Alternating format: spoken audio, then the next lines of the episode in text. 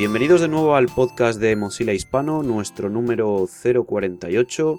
Eh, yo me presento, soy Rubén Martín desde España. Guillermo Movia desde Argentina. Y Arturo Martínez desde Venezuela. Y en este primer podcast del mes de mayo vamos a hablar de noticias y de todo lo que ha acontecido durante eh, el mes pasado de abril en el ecosistema y en el mundo de Mozilla y de la web abierta. Y bueno, pues vamos a hablar un poco de, de la nueva versión del simulador de Firefox OS, de, de Tow Track, veremos qué es, de los teléfonos para desarrolladores, hablaremos también de Mock y descubriremos qué son estas siglas tan extrañas y eh, también comentaremos un poco todos los eventos en los que hemos tenido presencia eh, durante este mes atrás. Y bueno, para empezar, Arturo, cuéntanos Bueno, qué se ha publicado. Tenemos eh, la versión 3.0 del simulador de Firefox OS. Ya tenía tiempo ya en la versión beta. Muchos de nosotros la estábamos utilizando en los App Days y contribuimos a sacarla de la beta. Pero el simulador es una herramienta no realmente vital para desarrollar aplicaciones para Firefox OS, pero de mucha utilidad, ya que hace simulaciones, como su nombre lo indica, de algunos comportamientos del teléfono que no podemos hacer fácilmente en el navegador. Tenemos, por ejemplo, en, la en esta última versión ya tenemos notificaciones push para simularlas en el dispositivo. También rotación de la pantalla, simular este, el, el efecto de la rotación de la pantalla, así como también simular eh, básicamente las API de geolocalización para realizar pruebas de geolocalización en nuestro dispositivo, dándole coordenadas específicas. También una de las cosas nuevas que trae es la validación del archivo manifiesto de la aplicación, muy útil, ya que a veces los desarrolladores cuando suben el manifiesto siempre se olvidan de un, un espacio, una coma en, al- en un- alguna parte del archivo y eh, pasan más tiempo depurando el archivo manifiesto que su aplicación como tal. Pero ahora el simulador trae esta herramienta que te permite, que te indica dónde está el error en las, en la validación. También tenemos mejoras en la estabilidad, en la instalación, así como a la hora de actualización de las aplicaciones. Recordemos que el simulador de Firefox OS viene tanto como un complemento para el navegador de Firefox como en una herramienta eh, standalone que puedes instalar tanto para Windows, Linux o Mac. También en esta, para, precisamente para estas versiones standalone, tenemos eh, la integración del nuevo motor de renderizado de Firefox 22 y la UX eh, actualizada, la interfaz gráfica Gaia, tanto para el, emulador de navegador como para el emulador individual. Eso es por lo que trae por ahora. Y además, eh, cuando estéis escuchando este podcast, ya habremos publicado en el blog de Labs eh, un artículo sobre cómo crear una aplicación muy sencilla eh, utilizando un, framework de desarrollo de, móviles llamado Lungo y, y también cómo utilizarlo dentro de, de este simulador. Es un vídeo muy cortito de 12 minutos en el que explica cómo hacer eh, una pequeña aplicación con interfaz completa eh, y todo, eh, y probarla directamente en, la nueva versión del simulador. Y bueno, luego también os contaremos cuando hablemos de los teléfonos para desarrolladores algunas cosas que este simulador nos permite hacer con dispositivos. Una de las noticias que también tenemos es que hemos reactivado el blog de Labs, así que todos los desarrolladores que nos escuchan están invitados a pasar por nuestro blog de Labs, donde iremos publicando artículos técnicos que les será de seguro de mucho interés y esperamos sus comentarios también para mejorar toda esta área de- de- del nuevo blog de Labs. Que la URL es eh, mozilla-hispano.org barra labs. De todas formas está en la barra superior de, eh, de la web. Y bueno, siguiente tema, Guillermo, ¿qué es Tow Track? Sí, TowTrack es un... En, principio es una de las creaciones de, Mozilla Labs. En este caso seguimos con Labs. Pero de Mozilla Labs, con lo cual todavía es una aplicación en, gran fase de desarrollo y para ver, para, digamos, como para extender los límites de lo que es, de lo que se puede hacer con la web y con las nuevas tecnologías que están apareciendo. Básicamente, lo, lo que genera TalkTrack es que en cualquier sitio en el que vos quieras interactuar con otros desarrolladores, está más pensado para la parte de desarrollo, puedas instalar fácilmente con tan solo un link a una librería de JavaScript, un servidor para chat, tanto escrito como de voz, y la forma de poder eh, interactuar con los otros, o sea, poder llegar a ver, digamos, lo, de lo que, lo que se tiene capacidad en este momento, la posibilidad de que veas por dónde está moviéndose el puntero de la otra persona, cuando hace clic, qué pasa cuando hace clic, que lo puedas, si cambia de, página, por ejemplo, te avisa y te dice querés seguir al otro usuario a la otra página y, entonces lo puedes ir siguiendo en todo el movimiento que va haciendo de un sitio web que ya existe. Em, tiene dos funcionalidades, en principio esa, digamos, si, si es el sitio de desarrollo propio, tenemos la posibilidad de instalarlo mediante una una librería de JavaScript y le pasamos el enlace a todos los otros que queremos que, nos ayuden a trabajar. Y si no es un sitio propio, pero queremos empezar a usarlo, funciona como eh, complemento de Firefox. Y entonces, si todos lo tienen instalado, también podemos compartir ese enlace y podemos ver en otros sitios en los cuales no tenemos esta capacidad de editar el, archivo de JavaScript o el, código fuente para sumar el JavaScript. Em, como les decía, digamos, utiliza todas tecnologías estándares. Mucho de esto es para probar también WebRTC, que es lo, que se está probando mucho ahora, que es la comunicación mediante navegadores directamente por, voz y video. Así que nada, si quieren, eh, está acá el, enlace en el sitio web para que puedan participar también en la creación y en el desarrollo, porque como todo esto es abierto y cualquiera puede participar y cualquiera puede sugerir nuevas funcionalidades y desarrollar. Esto es una especie de, por ejemplo, para, eh, para como programar varias personas juntas o... Eh, supuestamente tiene esa opción, yo no la encontré, la verdad. Yo lo estuve probando con, con, unos amigos. Sirve, me parece que sirve muchísimo como está ahora para hacer revisión, sobre todo si estás trabajando con gente que no está en tu misma oficina, obviamente. Eh, entonces podés ir mostrándole, o sea, no compartís la pantalla. Es como si fuera la, opción de compartir la pantalla que tienen algunos servicios como Skype o Google Hangout. Pero en lugar de compartir la pantalla, cada uno ve su propia pantalla, pero puede ver dónde están los otros y pueden ir comunicándose y puede ver el puntero del otro, dónde está haciendo clic, qué hace cuando hace ese clic, etc. Supuestamente también permite la edición de código, pero yo no lo, no lo vi, no lo, no lo pude hacer funcionar esa parte. Yo también había escuchado que permite editar código HTML de la misma página en la que estás trabajando de manera simultánea. O sea, varios desarrolladores podrían editar una misma hoja de código en, de manera simultánea, lo que sería una herramienta de trabajo colaborativo para desarrollo web. Claro, o sea, realmente lo que, lo que ves compartido son solo las páginas, no el escritorio, ¿verdad? O sea, solo las páginas web. Exactamente, ves, ves, en verdad vos ves dentro de tu propio navegador ves lo que están haciendo los otros. Eh, ni siquiera es que compartís la pantalla en sí, vos seguís viendo tu, página y tu pantalla.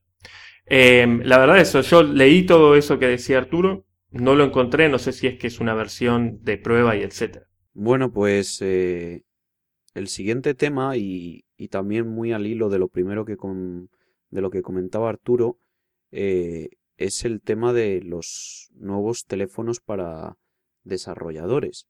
Eh, los nuevos teléfonos para desarrolladores con Firefox OS, que ya están disponibles para comprarse online a través de la empresa Geeksphone, que es una empresa con sede en Madrid, eh, que ha fabricado estos teléfonos para desarrolladores. Bueno, ¿qué, tienen de especial estos teléfonos para desarrolladores? Bueno, pues son dos teléfonos diferentes, eh, los dos tienen Firefox OS instalado, una versión para, que los desarrolladores puedan probar sus aplicaciones. Y además, como decía Arturo, eh, se, han estado agotando, bueno, se han estado agotando todos los días que, han salido a la venta porque se repone el stock al día siguiente, eh, normalmente a las, a las 13 horas UTC es cuando suelen reponer. Eh, lo que ha pasado es que cuando los que habían preordenado los teléfonos y salió el alarma de que ya había llegado el primer lote de los teléfonos ordenados, fue tanta la gente que quiso acceder a la página de Gitphone que básicamente le hicieron un ataque 2 y tuvieron que bajar todos los servidores y realizar el contacto vía email porque todo el mundo quería tener su teléfono y cuando dijeron llegaron los teléfonos todos entraron en, estampida a reservar teléfonos y a verificar el estatus de si ya les habían enviado su teléfono, de los que ya los habían preordenado. Pero como estábamos, como dice Nuquedor, eh, el stock lo están reponiendo constantemente. O sea, ya puedes entrar, ordenar tu teléfono y esperar que en las próximas semanas esté enviándose. Directamente desde su web, eh, geeksphone.com, pondremos el enlace de todas formas en el guion del podcast. eh, podéis adquirir estos teléfonos. Y, como digo, ha sido un, éxito completo porque yo creo que tenían alrededor de 5.000 unidades diarias y casi todos los días se les han, se les han estado agotando. Y bueno, ¿qué especificaciones o qué teléfonos podemos esperar? Bueno, pues hay dos modelos, uno llamado Kion eh, y otro llamado PIC. El Kion es, por así decirlo, el hermano pequeño de los dos. Es muy similar a, en, capacidades de hardware a los teléfonos, a los primeros teléfonos que van a salir con Firefox OS en, en, Colombia, en Venezuela y en España este verano y posteriormente también en México. Eh, muy similares en cuanto a hardware, lo cual estamos hablando de un hardware muy sencillito, eh, en el que tampoco tiene ni dual core ni nada, solo tiene 512 de RAM pero eh, realmente el sistema operativo Firefox OS se mueve muy bien. Eh, esto, este primer modelo, el Kion, tiene un precio de 91 euros más tasas y envío, lo cual es un precio libre muy, muy, muy atractivo para la experiencia tan buena que ofrece Firefox OS en este hardware de, por así decirlo, de baja gama. Ofrece una experiencia media alta. Y, y luego el hermano mayor es el PIC, que bueno, el PIC ya estamos hablando de un teléfono que tiene doble núcleo, eh, que tiene una cámara de 8 megapíxeles, también tiene una cámara frontal que el Kion no tiene y por así decirlo permite a los desarrolladores poder hacer pruebas con los teléfonos que se van a ver eh, en un futuro con, Firefox OS. Entonces, eh, ambos, ¿sabes? Son como dos gamas, el hermano pequeño y el hermano mayor. El PIC creo que estaba en alrededor de 149 euros más tasas más envío, lo cual para un teléfono con dual core, con una pantalla de 4,5, que la del PIC es de 3,5, eh, perdón, el Kion es 3,5 el pequeño y el PIC es de, de 4,5, está muy bien, es una, buena, es una pantalla bastante buena y como digo, cámara de 8 megapíxeles, cámara frontal, eh, dual core y 149 euros más tasas más envío. Se puede comprar también online desde su tienda en geeksphone.com. Eh, de todas formas, hemos publicado varios artículos en, el blog de Mozilla Hispano, uno explicando un poco los teléfonos y otro eh, con un unboxing del Kion y además con una entrevista a Rodrigo, que es uno de los responsables de Geeksphone, que, que tenemos de vez en cuando la oportunidad de, de estar con él cuando hacemos aquí en eventos en España. ¿Para quién van dirigidos?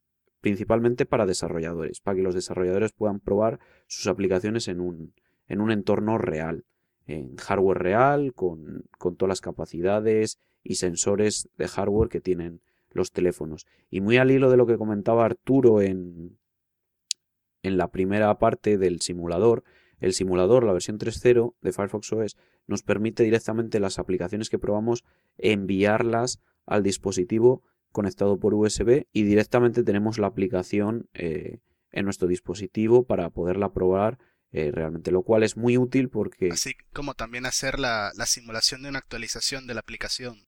Claro, lo cual es muy útil porque cuando estás desarrollando una aplicación, pues a lo mejor quieres probar eh, capacidades que el simulador no tiene o quieres probar diferentes cosas en un entorno real y con un botón simplemente Tú estás escribiendo el código, guardas, das push, pum, automáticamente se actualiza en el teléfono. Realmente es muy, muy, muy, muy útil. Y bueno, pues eh, nada más, es como una vista previa para desarrolladores para que ya tengan a punto sus aplicaciones, que hemos visto ya unas aplicaciones realmente de muy, muy, muy buena calidad. Yo estoy sorprendido. Cada evento que voy veo cosas mejores y, y realmente es porque la gente ya lleva muchos años desarrollando en web y ya tenía cosas hechas que funcionan directamente en estos terminales. Y además con una potencia completa y, sin necesidad de, una potencia muy grande. Una pregunta, ¿tenemos idea de cuánto tiempo tarda desde que lo compras hasta que llega aproximadamente? Porque por lo que entendí yo, eh, son la mayoría, cuando uno lo compra ahora, están en producción todavía, no es que ya los tienen. ¿Se, se tiene una idea de cuánto va a tardar eso? Pues no lo sé. No, realmente. Porque recuerda que hubo mucha gente que preordenó y el primer lote fueron, ¿cuánto? Unos 5.000 por día que estaba diciendo noqueador, pero... Eh... Yo creo que hay gente que ya le ha llegado cuando de los primeros lotes, ¿eh?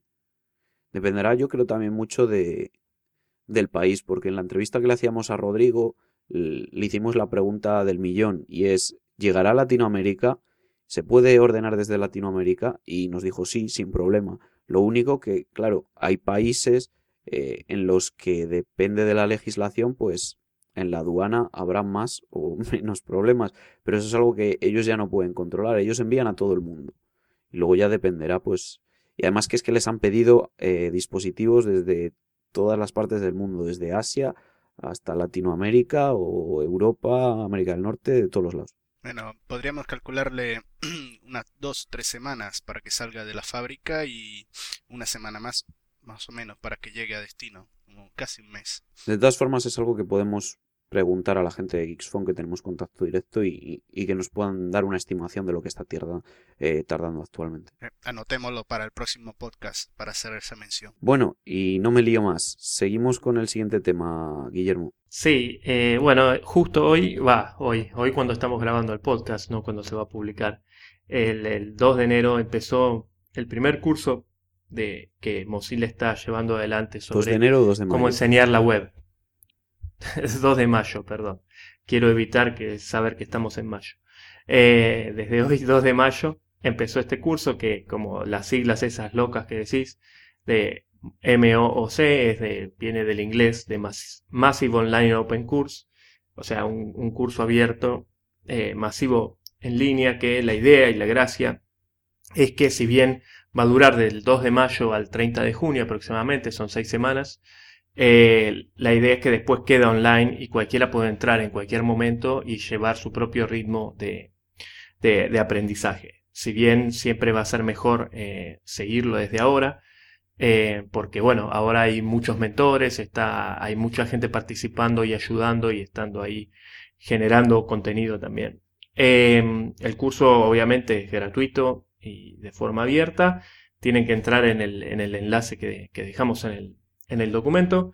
Y eh, básicamente la idea y el objetivo por el cual Mozilla está haciendo esto es que considera que la alfabetización digital es una de las características necesarias, imprescindibles del siglo XXI y, y, no hay una organización mejor que pueda empezar a llevar adelante la educación sobre estas cosas que una organización sin fines de lucro que además tiene la experiencia eh, de años de trabajar en pos de la web y de la, de la apertura de la web.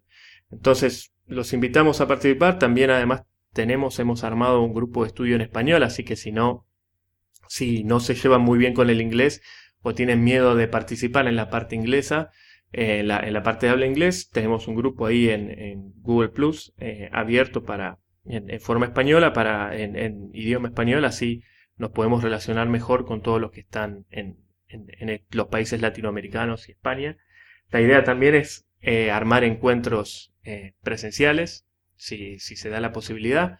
Así que bueno, están invitados a participar, empezar ya como empezó hace poco, así que no, no se habrán perdido mucho eh, si empiezan rápido. Una pregunta, ¿qué tipo de cosas podemos esperarnos que se van a enseñar en estos cursos? Bueno, está bueno que hayas preguntado porque justamente la, principal idea de, este curso en, gran medida es también a educadores más que a a gente que vaya a aprender, digamos. Es una mezcla de eh, toparse con las nuevas tecnologías que está desarrollando Mozilla, como Popcorn, como Thimble, para, que son herramientas para enseñar y remixar la web, y al mismo tiempo cómo enseñar de mejor forma todas estas tecnologías a otra gente. Eh, en gran medida lo que se quiere hacer con este curso es crear mentores y formadores que después puedan salir a sus propias comunidades y a sus propias ciudades a seguir llevando eh, esto, este conocimiento hacia adelante. Así que el, curso está dividido en, como decía, en seis semanas. las dos primeras semanas son de introducción a, las tecnologías que estamos viendo, a Popcorn, a Thimble, todo eso, para poder llevarlo adelante. Y las restantes semanas son más para aprender sobre las formas de enseñar y los, los la forma de, llevar este conocimiento adelante y de mostrárselo a, gente que no lo, no lo tiene. Está bastante bueno esto y me imagino que básicamente sigue la misma línea de Webmaker, ¿no? Bueno, está creado por la gente que, está detrás de Webmaker, con lo cual eh, obviamente está, digo, es como la... vendría a ser el, resultado necesario del proyecto Webmaker. Para poder seguir con, con Webmaker se, se, se hace esto. El curso está organizado con algunas charlas eh, no presenciales porque son por, por video, pero por algunas charlas que sí hay que estar en ese momento, que después están grabadas, pero es más interesante porque ahí uno puede preguntar en el momento, etc. Y después con eh, entradas en, Google Plus que en diferentes formatos, de hecho cada grupo puede armar cualquiera. Y se, se han armado, así como nosotros armamos el, el grupo de habla española y en varios idiomas, y hay también por grupos por intereses, por ejemplo, hay ya un grupo de periodistas de cómo, cómo enseñar esto a periodistas, hay, hay grupos sobre más dedicados a educación o a, primaria y a educación secundaria, etc. O sea que la, la idea es que el mismo curso pueda ser remezclado y modificado con, a, medida que lo vamos, lo, lo, vamos haciendo y se va, y se va enseñando y aprendiendo. Y bueno, pasamos, pasamos al último tema de, del día y es hablar un poco de eventos y recopilar un poco los eventos en los que hemos tenido presencia la comunidad Mozilla eh, en este último mes y los eventos que se, que se vienen ahora en breve. Y bueno, resumiendo un poco lo, lo, más destacable del mes de abril, yo creo que ha sido el, el Flisol, eh, en el que hemos tenido presencia yo creo que en casi todos los países de Latinoamérica en los que estamos. Y, ese, el evento, por así decirlo, del año eh, relacionado con el software libre y que siempre en Latinoamérica eh, Mozilla y la comunidad tiene, tiene una presencia muy muy grande. Además, en este, en este año hemos estado, como habías dicho, en casi todas las ciudades de Latinoamérica y no solamente en una, sino en varias ciudades simultáneamente. Y, y aparte de, estos eventos, aparte de estos eventos del Flisol, como dice Arturo, que hemos estado en varios países, en, eh, en varias ciudades, pues Hemos tenido también algunos eventos, ha habido un Mod Coffee en, Nicaragua, ha habido algunos eventos sobre Firefox OS eh, en Cuba, en, diferentes ciudades, y, también ha habido un, evento de, desarrollo en, España, en Madrid, hubo un workshop eh, con invitación con el equipo de Firefox OS y que en breve también vamos a tener en, eh, en otros países como por ejemplo en Colombia y a lo mejor también en Venezuela.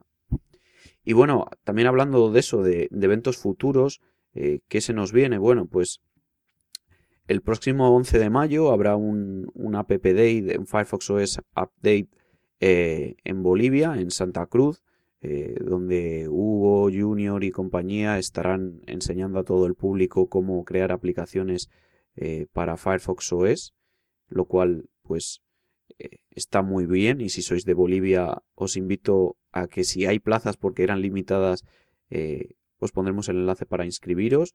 Y bueno, el día antes, el día 10 de mayo, hay una fiesta en Buenos Aires de Firefox Flix, donde supongo, de que, que enseñaréis un poco eh, todo lo que este concurso de cortos de vídeo, ¿no? Sí, em, es una, digamos, es un evento para, para incitar a la gente a que, a que siga subiendo eh, propuestas. Entonces vamos a, a pasar algunos, los ganadores del año pasado los ganadores que, hubo ya de los, de los primeros envíos este, este año se hizo especialmente, se le dio unos premios a los que habían enviado los videos hasta antes del 20 de abril y eso se, se dieron a conocer esta semana eh, los tres ganadores, así que pasaremos también esos tres ganadores y después si, si la, el ánimo de, del público eh, ayuda, eh, tenía ganas de, armar un, un hackathon de, de videos ahí mismo. No filmarlos, pero sí tener las ideas y los guiones o pensar cómo, cómo podríamos llevar adelante